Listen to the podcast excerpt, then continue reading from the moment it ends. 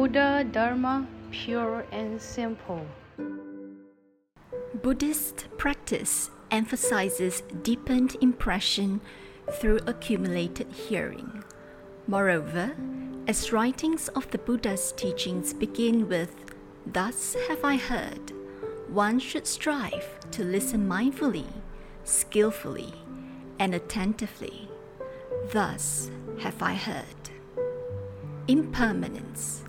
The idea of impermanence is feared by many, as they would assume that it means all worldly matters are transient and unreal. For instance, wealth and relationships can be impermanent. One cannot really possess anything in this world, as it is constantly changing. Therefore, impermanence is usually viewed as negative, pessimistic, and nonsensical. However, impermanence should not be explained in this way. When viewed differently, impermanence can be full of positivity and optimism. During the Stone Age, humans were primitive and uncivilized.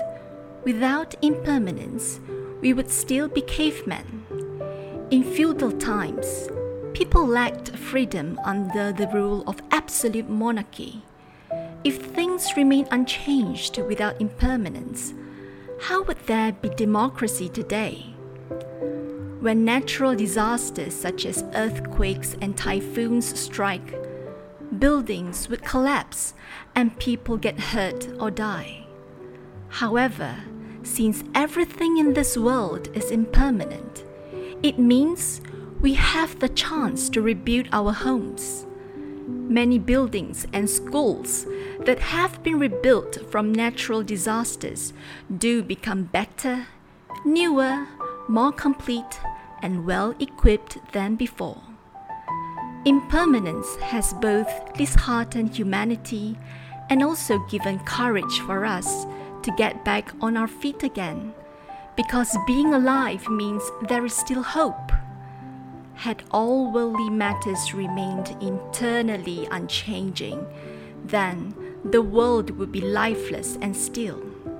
It must be known that all phenomena arise due to causes and conditions.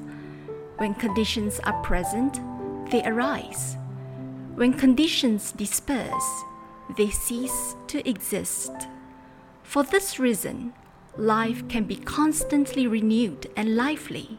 For this reason, hope can be found in despair. Impermanence causes the arising and cessation of all phenomena. For example, flowers bloom and wilt, the sun rises and sets, and the moon waxes and wanes. The coming and going of the four seasons, and the start and end of day and night are examples of how impermanence makes the world different. Because of impermanence, there is diversity and beauty in nature. Because of impermanence, we are motivated to strive harder. Therefore, impermanence should not be feared, but something to be grateful for, as it widens our horizon, elevates our life perspectives, and enables the development of our career and undertakings. As such, if viewed negatively, impermanence means something good will turn bad.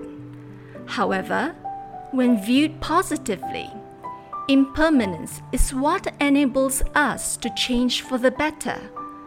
For instance, if a poor person strives forward and broadly develops good affinities, he will become wealthier. If a slow learner studies diligently, he will become smarter. Had there not been impermanence, people would be forever trapped in poverty and ignorance. Since life is variable, as long as we continue to correct and improve our behavior and keep striving forward, our life and future will naturally improve. For this reason, impermanence teaches us to cherish our blessings and opportunities. Impermanence teaches us to cherish our relationships. For this reason, we should be grateful for impermanence. Taking a step further, life is like an investment. A proper amount of effort must be invested in order to bring forth changes to our life and to take matters into our own hands. Impermanence is a perpetual truth. When experienced, learn to think positively and act courageously to change so that we can always transcend and improve. There is no need to fear impermanence. Fear only the inability to understand impermanence and life's close connections. Therefore, know that the contemplation of impermanence in Buddhism brings joyful anticipation and endless hope. Please tune in same time next week as we meet on air.